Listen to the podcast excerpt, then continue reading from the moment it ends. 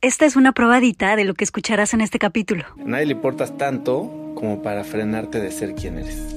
Es bien importante entender que el fracaso es inevitable, ¿no? No puede haber crecimiento si no hay fracaso. Siempre que te comparas pierdes. No importa qué bien te vaya, siempre va a haber alguien que le va mejor. El éxito al ser emprendedor es crear empresas, crecer ventas, traer rondas de inversión, salir en revistas, tener premios y lo hice todo. Y al final tampoco me sentía lleno, caray cómo podemos tener una relación saludable con la disciplina sin caer en esta autoexigencia que es súper desgastante e insostenible, pero sin tener que caer en la mediocridad. Creo que la fuerza de voluntad es la peor estrategia que va a haber en la historia. Nunca vas a ganar, porque aunque ganes, pierdes. ¿Cómo defines el fracaso?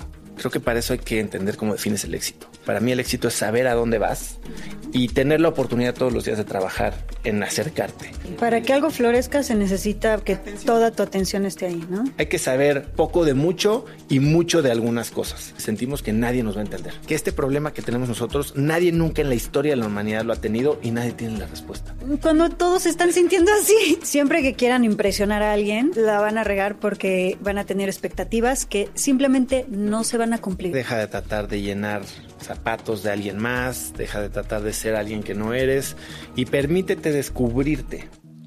Sin caos no puede haber cambio y sin cambio no hay evolución. Juntos exploraremos cómo transformar la incertidumbre, el dolor y la incomodidad en la magia que intuitivamente sabemos que es posible para nuestras vidas. Yo soy Aislinn Derbez y creo que los mejores regalos que puedes darte son espacios para conectarte, sentir y reflexionar. Espero que este sea uno de ellos. Hola, ¿cómo están? Oigan, pues en este episodio de La Magia del Caos trajimos a Oso Traba, que aquí en La Magia del Caos lo admiramos muchísimo. Y yo quiero, Oso, que nos platiques un poquito de ti, de quién eres, qué haces. A veces me preguntan mucho qué hago yo, ¿no? Y creo que yo soy de esas personas que ha tenido 25 cachuchas a lo largo de su vida. Bueno, he sido desde cerillo en el súper a empacar bolsas. Entonces ahora le tengo mucho respeto también a la gente que, hace ese trabajo. Y bueno, me gané mi lana. Eh, trabajaba triple turno los días de se llamaba la venta lunática, que eran los días de luna llena. Y entonces ganaba una lana y ya con eso me fui a Acapulco y me lo gasté todo en fiestas. ¿Y qué más ha pasado a partir de ahí?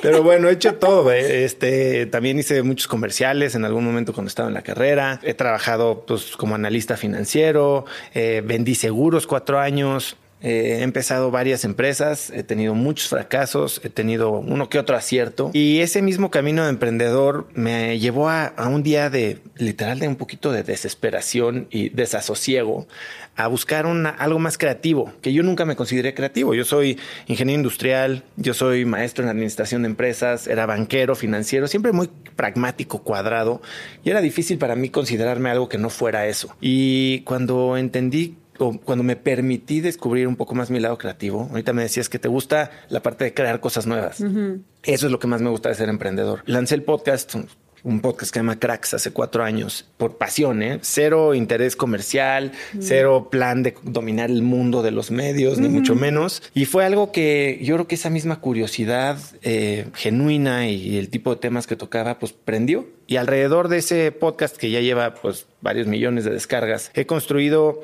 una empresa de educación con cursos en línea, cursos presenciales, comunidades de empresarios. Yo soy alguien que creo firmemente que el camino más directo al éxito profesional es el desarrollo personal. Que no puedes estar mal tú y crear algo que le sirva a alguien más. Y tal vez empecé tarde en, conocerme. Y una vez que me logré conocer, empecé a tener mucho más éxito en todas las cosas que la gente considera exitosas, ¿no? Que no necesariamente son las importantes. Pero estoy mejor con mi familia, estoy más sano, eh, me va mejor financieramente y estoy tocando la vida de gente que me importa tocar de una manera mucho más... Eh, pues mucho más tangible.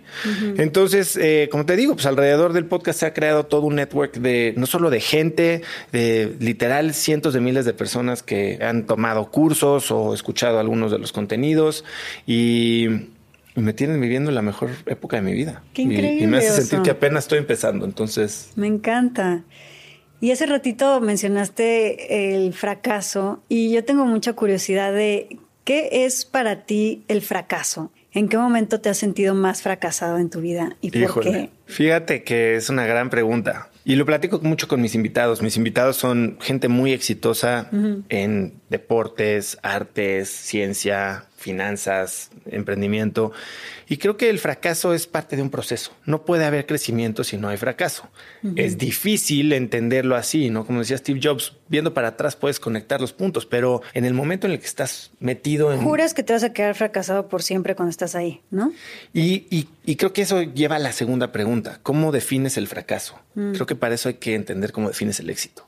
Y el éxito a veces ni siquiera somos nosotros los que elegimos la definición. Yo por al menos dos décadas pues perseguí una definición de éxito que ni siquiera había elegido conscientemente. O sea, desde lo que eliges estudiar, que tal vez para ti fue algo diferente porque tenías, no sé, un ambiente en que te permitían experimentar más, una carrera pues no tradicional, ¿no? Pero bueno, yo llevaba el camino de escalar la escalera corporativa y el éxito estaba definido por qué tan buen trabajo tenías o cuánta lana hacías o cuántos reconocimientos tenías. De los 20 a los 30 fui esta persona como que con el éxito definido en términos profesionales, ¿no? Y, me fui a mi maestría, estas cosas que la gente desde afuera ve y ya alarmó. Y cuando estaba yo ahí, era sumamente infeliz. Después me volví emprendedor, coincidentemente, ¿eh? ni siquiera por un tampoco un plan maestro.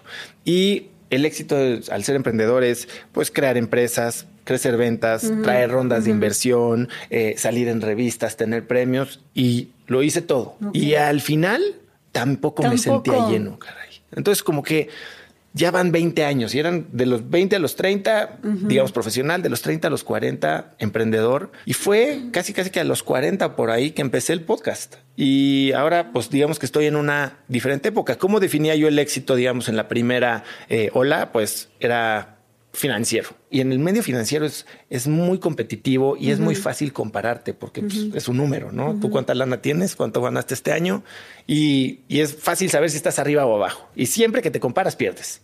No importa qué bien te vaya, siempre va a haber alguien que le va mejor. Y después la segunda ola era el reconocimiento. Y, y ahora creo que en esta tercera ola lo que quiero hacer, y si pensamos en décadas, llegar a los 50 sintiéndome realizado que hoy tengo una definición de éxito muy diferente. Yo creo que para mí el éxito es saber a dónde vas y tener la oportunidad todos los días de trabajar en acercarte. No es, si me cae un piano ahorita saliendo de aquí y me muero, entonces que ya no fui exitoso. Yo estar hoy aquí ya, para mí ya es una definición de éxito. No significa que estoy logrando todo lo que me propuse en la vida. Es más, probablemente no logre todo lo que me propongo en la vida. Tengo metas bien grandotas, pero hoy poder estar aquí y platicando contigo, y salir de aquí, subirme un avión e irme a hablar con emprendedores eh, o empresarios, eso para mí ya es, ya es, me despierto y agradezco todos los días. ¿Y no sientes también que es porque hemos puesto mucho el éxito en lo que la cultura nos dice que es el éxito. ¿Quién sabe ni siquiera quién lo definió? ¿Y por qué dicen que eso es éxito? Es, es adoctrinamiento, es un constructo social y el éxito varía dependiendo de en dónde estás, con quién te rodeas.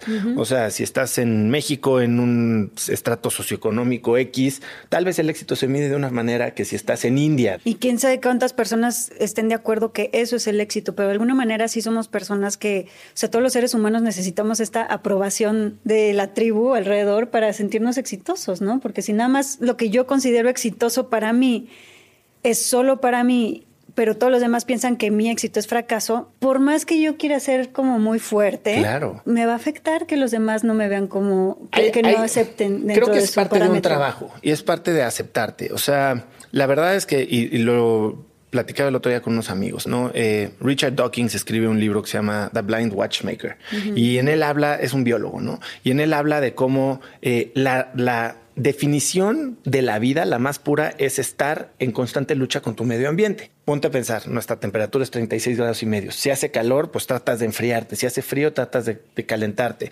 Eh, si estás en un desierto donde está todo seco, tratas de mantener tu humedad. Entonces, cuando empezamos a parecernos al medio ambiente, significa que nos estamos muriendo. O sea, tu temperatura se iguala al del entorno tuyo, ¿no? Y parecerte al medio ambiente, que es lo que todo mundo trata de hacerte, es ser normal.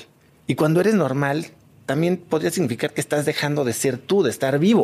Ahora, este proceso de conocerte a ti personalmente es difícil porque es muy solitario, porque implica romper con una identidad con la que mínimo has construido todo tu entorno social y eres aceptado. Uno de los grandes miedos que tenemos es a no ser aceptados, a ser rechazados, a no ser amados. Y romper eso cuando no sabes qué hay del otro lado, este, este paso de la muerte de la identidad, de sé que no soy esto, pero no sé quién soy todavía y eso lo voy a descubrir. Cuando sueltas es aterrador y es muy solitario porque sí, a veces tienes que cortar con ciertas relaciones, con ciertos hábitos, prácticas. Y estar como en paz con la incertidumbre, que eso es lo que yo creo que la mayoría de los seres humanos nos da demasiada ansiedad y miedo la incertidumbre y siempre queremos tener seguridad en lo que sea y la vida es insegura. O sea, tengo un poco claro lo que quiero hacer, hacia dónde me quiero dirigir, como tú dices, sé hacia dónde, pero hay muchísima, muchísima incertidumbre de qué va a pasar mañana. Yo no tengo ni idea en qué voy a estar trabajando o haciendo en tres meses, por ejemplo. No tengo un trabajo fijo, ¿no? No estoy como en una empresa donde, ah, sí, voy a estar trabajando todo el año de 8 a 5 de la tarde en tal lugar. Cero. De alguna manera, pues está divertido vivir así porque entonces no, no te afecta tanto cuando la vida cambia. Y la vida es cambio constante, incertidumbre constante. Te iba a decir justo eso. Y a ver, venimos de tres años de que pusieron el mundo de cabeza y perdimos seres queridos, empresas, trabajos, casas, eh, libertades. Claro. Y cuando estamos tan clavados en dominar el sistema, en controlarlo y en encajar en un sistema puede funcionarnos, pero siempre y cuando ese sistema no cambie. Y hoy, pues como lo acabas de decir, creo que todo cambia y viene el cambio político y el cambio climático y el cambio social. y claro, o sea, pero tenemos que entender y Nassim Taleb escribe eso en su libro eh, Antifrágil, ¿no? Las empresas y las personas que no solo sobreviven el cambio, sino se desarrollan, superviven o salen, they thrive cuando hay cambio. Esas son las personas que verdaderamente van a, van a triunfar, ¿no? Las que no sufren, sino aprovechan. ¿Cómo lidias con ponerle todo esfuerzo y dedicación a algo y que de repente se caiga frente a tus ojos? ¿Qué pasa? Porque la mayoría de la gente es lo que le sucede. Hay tres cosas bien importantes eh, que hay que hablar ahí. Uno, y hablando de emprendedores, yo creo que un gran error que cometemos y cometen los emprendedores es definirse como emprendedores. A ver, 95% de las empresas fracasan. Y cuando tú pones toda tu identidad en algo que tiene 95% de probabilidad de fracasar, bueno, pues te estás posicionando para una pérdida bien grande. Eso aplica para el matrimonio también, ¿eh? También. O sea, si soy esposo, y se muere tu esposa o te deja por el otro, puta, entonces que ya no eres nada. Y yo creo que lo primero es uno, entender que somos mucho más que nuestro trabajo, que somos mucho más que nuestra pareja, que incluso que nuestros hijos o que nuestro dinero, o sea, somos. Y con eso creo que puedes empezar a, a construir un poquito de resiliencia. Segundo, creo que es bien importante entender que el fracaso es inevitable, ¿no? Si es inevitable, entonces hay que aprovecharlo. O sea, el fracaso es una parte del proceso creativo y del proceso del éxito. Entonces yo lo que he visto que hacen muchos eh, atletas, sobre todo, lo que hacemos es fracasamos y entonces rumiamos en el fracaso y nos impregnamos o integramos esta identidad de fracaso en nuestro ser. No nos perdonamos. no sé si es víctima o, nos culpamos, ¿no? todos, todos nos vamos a equivocar. Pero lo que hacen estas personas que tienen éxito es reconocen el fracaso, porque si no, bueno, sería engañarte, pero lo analizan y aprenden de él. O sea, derivan reglas, hacen este mm. post-mortem. ¿Qué quería que sucediera? ¿Qué es lo que no sucedió? ¿En dónde tuve yo la culpa? No la culpa, sino la responsabilidad. ¿Qué hice yo que generó este resultado que no quería? ¿Y cómo lo evito para la próxima? Mm. Y entonces la gente empieza a generar estos estas reglas, estos primeros principios, estas nuevas metodologías para no tropezar con la misma piedra dos veces. Y la tercera es que muchas veces sí le llevamos tanto invertido a algo, a una relación, a una empresa, a un negocio, a lo que tú quieras, a un empleado, que sentimos que, híjole, ya le metí tanto que tengo que seguirle invirtiendo y no cortar en el momento cuando ya sabemos mm. que que esto no va a ningún lado, es ser víctima del costo hundido, ¿sabes? Pues Tirarle dinero bueno al malo. Extender el plazo únicamente pensando que, bueno, ya le puse tanto esfuerzo y tanto dinero, mejor sigo. Exacto. En lugar de saber cortar a tiempo. Sí, porque aquí estás enfocándote más en el costo hundido, que es algo que no vas a recuperar, y no en el costo de oportunidad. Porque en el momento en que dejas de hacer algo, entonces se te abren otras cosas. Y tú acabas de decir, es que es empezar de cero. Nunca empiezas de cero, Ais. La he cagado muchas veces y hoy no estoy empezando de cero para nada. Hoy pues, llevo cuatro años haciendo un podcast. He empezado, no sé, seis, siete Al contrario, empresas. porque de donde más aprendes es de tus Claro. fracasos y de tus equivocaciones. Entonces esa idea de voy a empezar de cero, no, tengo contactos, tengo una reputación, que eso sí hay que cuidarlo siempre, tengo eh, conocimientos, Mm. tengo experiencia y sé cómo funcionan ciertas cosas. Estás del empezando mundo. desde una base mucho más sólida. Total. ¿no? Y muchas veces cuando me sentía fracasado era porque tal vez había saltado de una disciplina a otra en la que era más novato y no me estaban saliendo bien las cosas y decía, me hubiera quedado, me hubiera especializado, hubiera sido este, como dice Malcolm Gladwell, ¿no? Las 10 mil horas para volverte un experto. Y por otro lado, yo sí creo que hay mucho valor en la amplitud.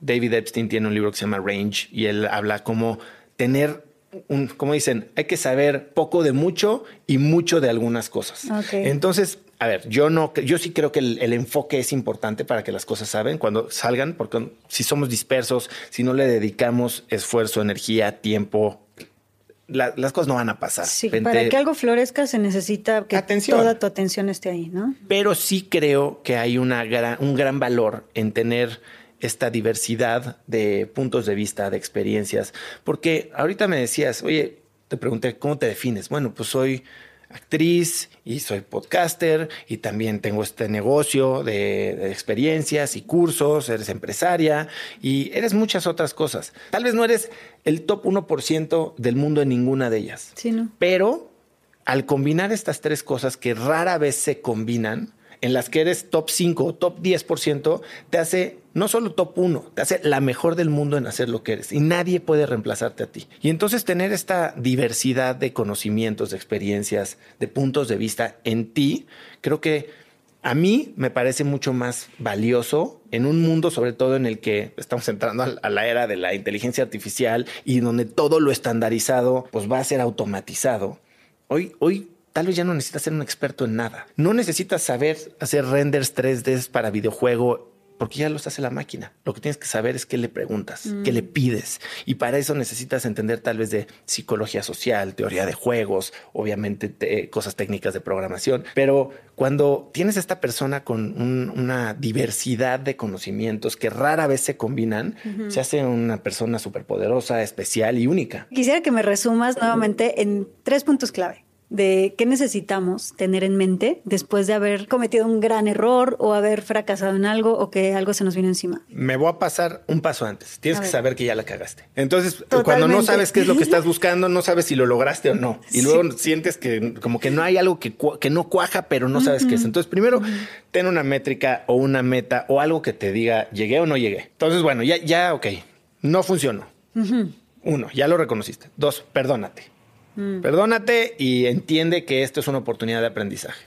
Para eso, entonces sí, regresa a hacer este análisis de qué pasó, qué es lo que quería que sucediera, qué es lo que pasó, que no sucedió, cuál fue el resultado. Toma responsabilidad, porque, oye, si le culpas al clima y culpas al gobierno y culpas a la economía, entonces no puedes es hacer lo nada. peor que podemos hacer porque nos quedamos estancados y entonces des- después de que nos quedamos estancados, sí, le echamos la culpa al mundo entero, nos victimizamos no y no avanzamos. No puedes actuar. No, porque sea- toda la responsabilidad de tu bienestar la pones afuera. Mejor retoma tu poder, di, esta es mi responsabilidad. Aquí la regué yo. ¿Y qué voy a hacer Esta con es la esto? lección y entonces nunca me vuelve a pasar. Exacto. Y eso es. Y tú hablas mucho de cómo no caer en este burnout que está como súper de moda ahorita, que todos nos sentimos agotados, todos nos sentimos que la vida no nos da, que la vida no nos alcanza, que el tiempo no nos alcanza, que queremos hacer más cosas de lo que nos da tiempo y nos descuidamos muchísimo, ponemos más atención en todo eso que queremos lograr y en trabajar mucho y se nos olvida cuidarnos, se nos olvida como esta parte de, de tener una relación saludable con nosotros mismos. Entonces,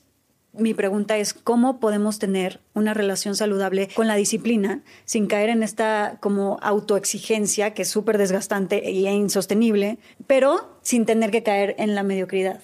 Claro, Eh, hablas de disciplina y sí creo que la disciplina es importante, pero a veces la disciplina como que la relacionamos con la fuerza de voluntad.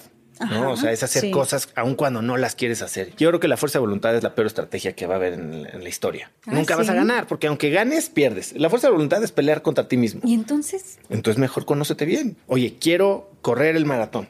¿Por qué lo quieres correr? ¿Es para darle gusto a tu exnovia, a tu amigo, para que piensen que eres este Superman?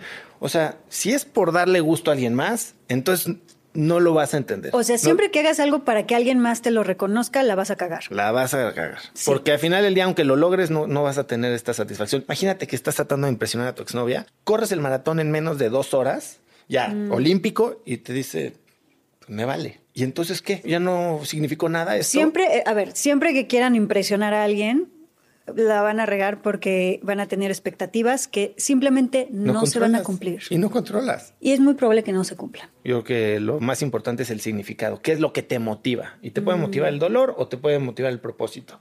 Y ese es otro tema muy profundo. Pero al final del día yo creo que tienes que tener sistemas que te permitan a ti estar bien y no pelear contra ti. Pero sí necesitas tener algo, y yo lo veo en todos mis invitados, todos tienen rituales. Todos tienen rituales de self-care, ¿no? De, amor propio, que involucran hacer ejercicio, no necesariamente correr maratones ni ultramans, momentos de introspección y de conciencia, o sea, puedes decirle meditación, algo de espiritualidad. Y lo que sí veo que tiene mucha gente es intención. Hoy te despiertas, abres el celular y hay 200 notificaciones, 20 emails y es muy fácil entrar en este, en este Ay, ruedita de sí. responder. Y cuando estás respondiendo, estás siendo reactivo. Y cuando estás siendo reactivo, entonces tus prioridades están pasando a segundo plano.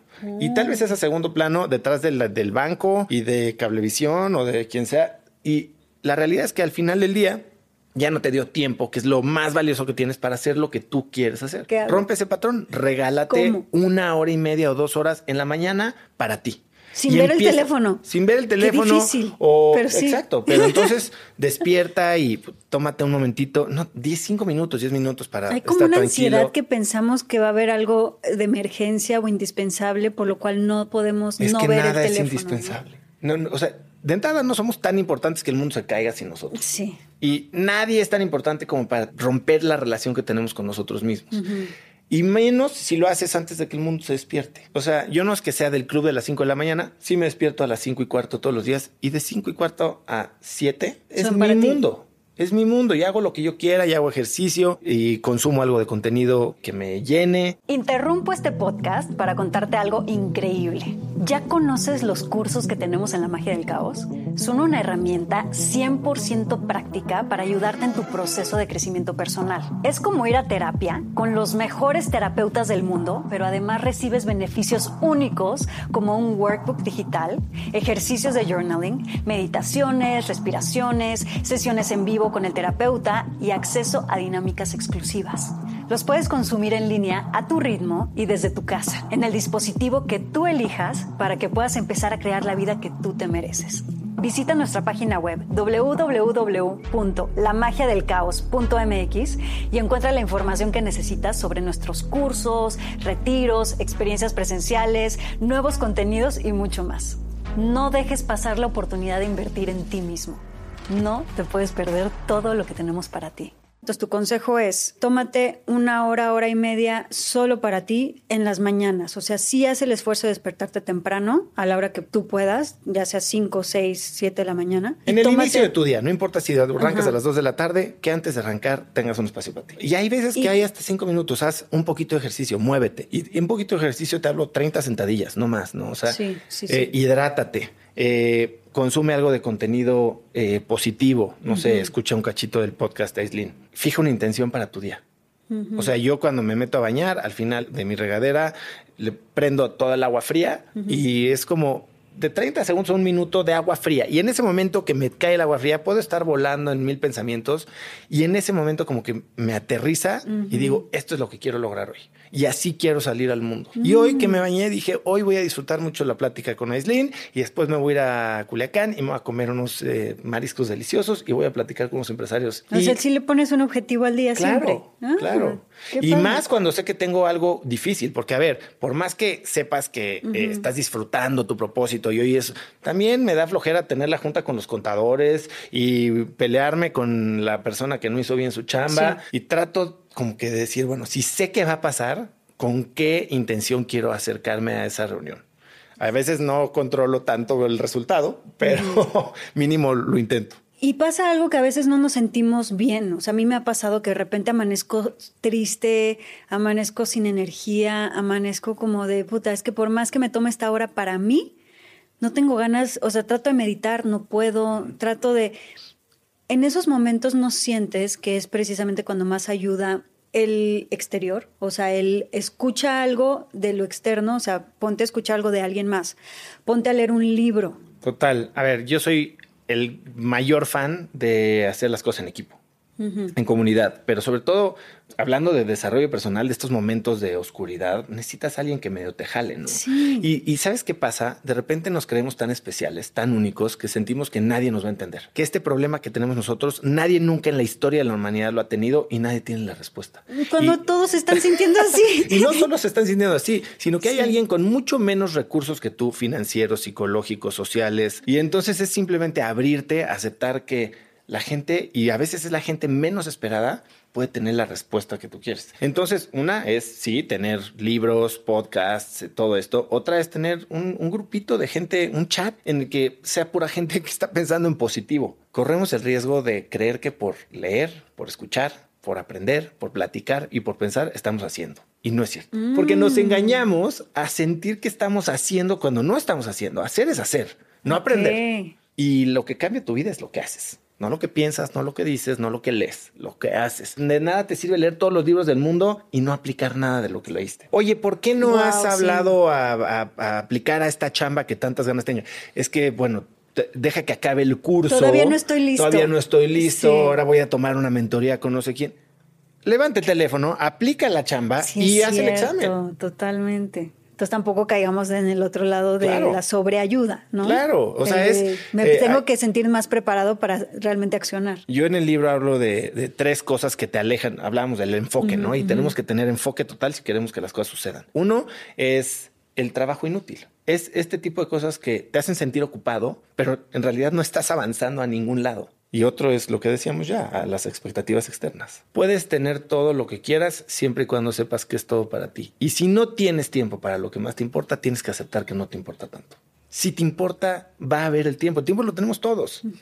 Hay ciertas cosas en las que perdemos mucho tiempo. Y si recuperamos ese tiempo y lo dedicamos a las cosas que verdaderamente nos importan, pero nos importan a nosotros, no le importa a mi tía, a mi auditorio, a mi papá, a mi papá que ya se murió, o sea. Pero hay gente que vive tan en el rush y tan en el ácido que, ni siquiera saben qué realmente les importa o qué realmente les gusta. Claro. Entonces tú dirías que para empezar hay que frenar es el momento de pararte en el espejo. ¿Qué pasó en la pandemia? La verdad es que fue brutal y devastadora para muchos, pero también hubo muchas personas que sacaron cosas extraordinarias. Sí. ¿Por qué? Porque los obligaron a frenar. Porque tuvieron la oportunidad que a muy poca gente se le da de parar y de verdad entender y, ponernos a la muerte tan cerca, ¿no? Tan clara y entender la fragilidad que tenemos. Y creo que nos hizo hacernos las preguntas que nunca nos hacemos por estar tan metidos en este rush del que hablas. ¿Y quién soy? ¿Qué quiero? Oye, si me hubiera muerto hoy, ¿qué, pensaría de mi vida? Y por eso tanta gente cambió de chamba, se fue de ciudad, desarrolló hobbies nuevos, cambió de pareja. Entonces tú dirías que aprender a frenarte y a parar y a no hacer nada para realmente pensar qué es lo que quieres en tu vida y qué es lo que realmente te gusta, ese frenar no es perder el tiempo, sino es lo contrario. El camino más directo al éxito profesional es el desarrollo personal y no puedes desarrollarte Tienes para llegar a donde quieres llegar, necesitas dos cosas, ¿no? ¿Dónde quieres llegar y en dónde estás? Y no es frenar y no hacer nada, es frenar y hacerte las preguntas. Hay preguntas muy claras de por qué eres esto, qué es lo que te da miedo, qué quieres lograr, en quién te quieres convertir, qué identidad quieres asumir, cuáles son tus valores. No los de tu religión, no los de tu sociedad, no los de tu empresa, cuáles son tus valores. Ay, Oso, para mí de mis mayores retos es aprender a frenar. Vivo a veces en el ácido con miles de cosas sucediendo al mismo tiempo, pero entonces empieza a volver este vorágine como de bola de nieve que entonces de repente ya de otra vez te atropella. Es la inercia. A veces no me doy, no me doy el tiempo para realmente volver a parar, decir, espérame, a ver, me voy a dar dos, tres días de no hacer nada más que quiero seguir haciendo esto que estoy haciendo, porque a veces incluso cuando paro me genera ansiedad, ¿eh? me genera como esto de no, estoy perdiendo el tiempo, estoy perdiendo el tiempo, tengo que seguir haciendo, tengo y tantos pendientes. que te quiten la señal del celular, bueno, te das un tiro. Sí, o por lo menos eso, bueno, tengo dos días libres, ah, pues me voy a un taller, me voy a un curso, me voy a un retiro, y a veces nos saturamos de, de información, de conocimiento nuevo, de, de todos los pendientes que tenemos, y yo creo que ese sería mi mayor reto, ¿eh? Sí, la verdad es que esa parte es, es, complicada. A mí también sentir que no estoy haciendo nada me cuesta mucho trabajo. Siempre trato de ser muy activo. Me fui ahora el fin de semana a caminar, te decía, del de, Nevado de Toluca, Valle Bravo, y no tiene señal. Y nos preguntaban, ¿cuál es tu intención? Y pues mucha gente era encontrarme y no sé qué. Para mí era estar. Estar y, disfrutar y voltear a ver el bosque y entender que no había señal. Y tuve un, un periodo de, ya sabes, de withdrawal de, o sea, de ansiedad por, por abstinencia de celular, de contactar a mi familia. Para mí es un trabajo. O sea, sí, ahorita lo que digo, no soy ni el infalible, ni el experto, ni el... A ver, yo soy esclavo de mi celular. Lo acepto y, estoy seguro de que me roba muchísimo tiempo. Exacto, pero con el pretexto de que es mi oficina y de que tengo que estar en contacto con la comunidad en redes, bla, bla, bla, también termino tirando el tiempo a la basura en estupideces. Metiéndote a Instagram o redes sociales y el chisme. Sí, sí, Está horrible, sí, de acuerdo. ¿Y tú, Oso, o sea, tú personalmente, de qué te agarras cuando la cagaste, cuando decepcionaste a alguien, cuando cometiste un error? O no has estado ahí cuando alguien te necesita, ¿de qué te agarras? Mira, tengo la gran fortuna de estar casado con una mujer increíble, mm. que tiene una inteligencia emocional mayor a la mucha gente que he conocido. Y ella, ahora que hemos vivido también este proceso de, pues de crecimiento, de alcance, sobre todo con el podcast, ella me ayuda a aterrizarme mucho y es con quien me puedo acercar y me dice las cosas buenas como las cosas malas, ¿no? Sí. O sea, no es nada más me, dicen tranquilito, no pasa nada, sino que me ayuda a entender, oye, sí la regaste aquí. Nada más entiende que es una oportunidad para arreglar, para, para corregir, para arreglar, para aprender y para no volver a regar. Entonces, yo creo que sí tener a alguien cerca eh, en quien confíes y quien que tenga un interés genuino en tu bienestar es una bendición. A ti, o sea, si agarras hoy el oso traba de hoy, 2023, y pudieras decirle algo a tu yo de hace 10 años, que hoy sabes ciertas cosas que el oso de ese entonces no sabía, ¿qué sería? ¿Qué le dirías a ese tú mismo de antes que te hubiera gustado saber, que hoy ya sabes y en ese entonces no sabías? Que a nadie le importas tanto. Mm. A nadie le importas tanto como para frenarte de ser quien eres. O sea, Deja de compararte, deja de tratar de llenar zapatos de alguien más, deja de tratar de ser alguien que no eres y permítete descubrirte. O sea, hoy me considero una persona más del lado creativo mm. que del lado técnico, eh, pragmático, cuadrado. O sea, sería un poquito como que te valga un poco madres más lo que piensan los demás de ti y más bien haz lo que tú quieres hacer y lo que a ti te pues gusta más allá de... Permítete descubrirlo, exacto. Más allá del, que dirán. Digo, está el libro de Mark Manson, ¿no? La, sutil arte de que te importe un carajo. Es un poco eso. Eh, hay, hay otro libro que es buenísimo, no me acuerdo el autor, pero se llama The Courage to be Disliked. Y es un librazo que mm. implica mucho coraje ser diferente, implica mucho coraje ser no tú gustarle a y no gustarle a todo mundo. y aparte, pues tú, eh, si te empieza a valer madres hoy, creo que otra vez tienes muy claro el costo que estarías pagando, tal vez. Totalmente, hay muchísima traición hacia lo que realmente queremos porque nos acepten, sí. por tener más seguidores. ¿Y tú cómo sientes que logras balancear y reconocer y celebrar todos tus logros sin caer como en esta soberbia y además sin perder la curiosidad? Porque a veces te puede volver arrogante, ¿no?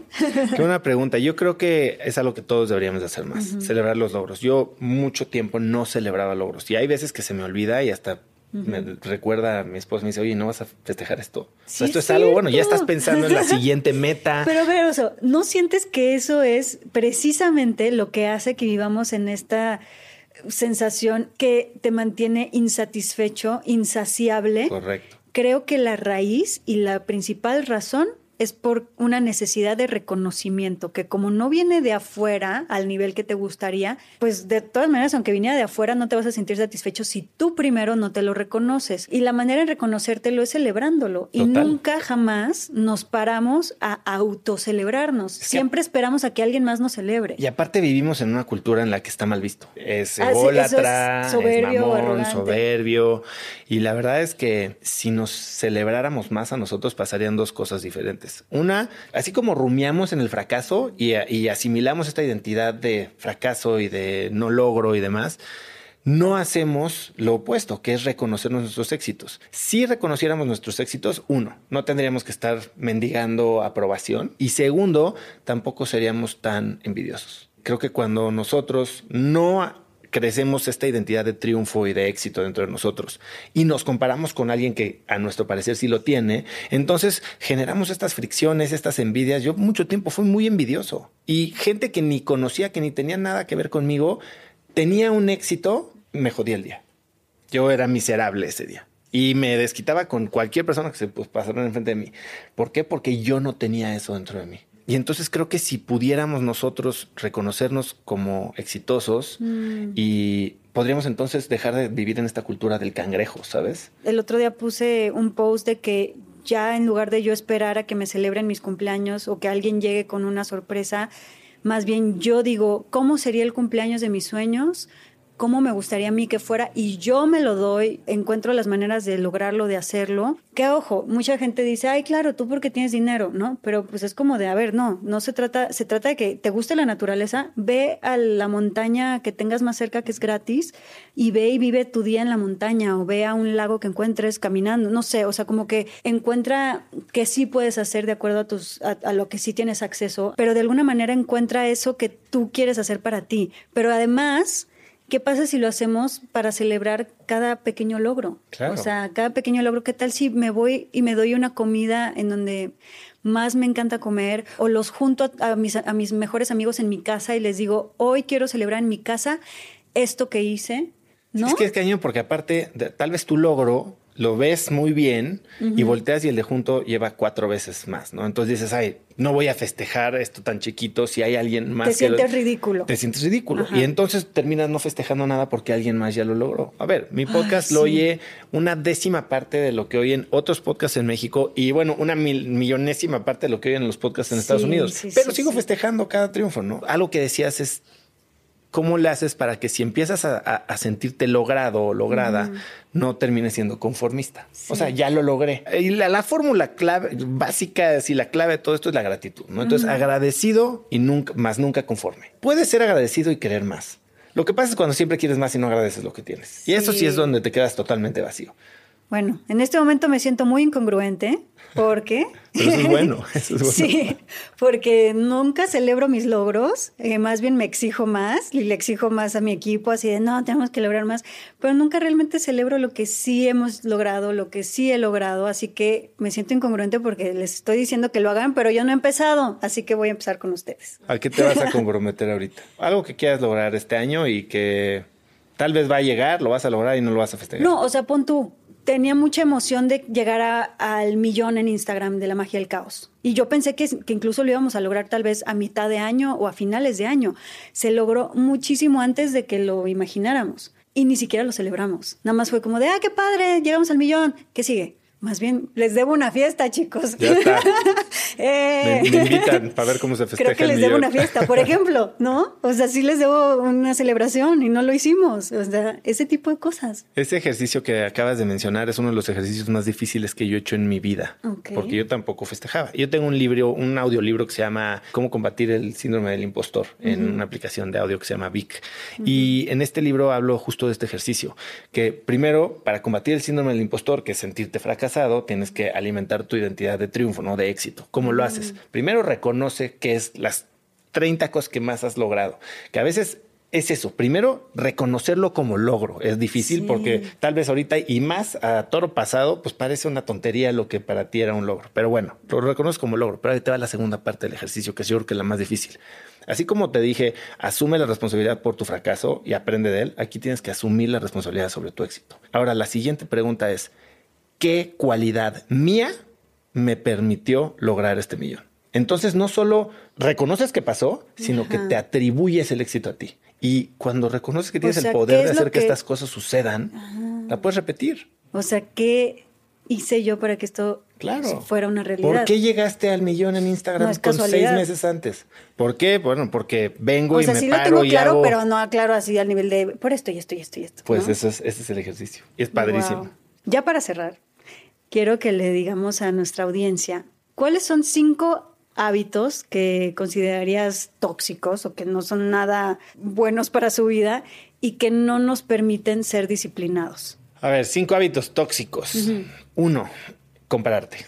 Dos, eh, tener expectativas. Las expectativas son una garantía de la decepción. Entonces llega abierto a lo que pase y agradece lo que pase. No significa ser mediocre, mm. no significa ser conformista, pero mm. siempre que tienes expectativas estás posicionándote para decepcionarte. Uno de mis invitados al podcast me contaba cómo su relación con su papá mejoró el día que le quitó la etiqueta de papá y le empezó a hablar mm. por su nombre propio. Como persona. ¿Por qué? Porque papá implica que eres el proveedor, el guía, el mentor, el apoyo, el maestro, lo que, tú quieras, el que me educa, el que la... Y muchas veces no tienen eso los papás, porque los papás son personas normales. Pero en cuanto podemos entender que las expectativas generan decepción, y quitamos las expectativas, entonces podemos posicionarnos para estar más agradecidos por lo que es y no lo que, queremos o debería ser. Tercero, eh, duerme bien. No, no dormir bien, o sea, dormir poco, no descansar. Si no duermes bien, todo lo demás se va a desmoronar.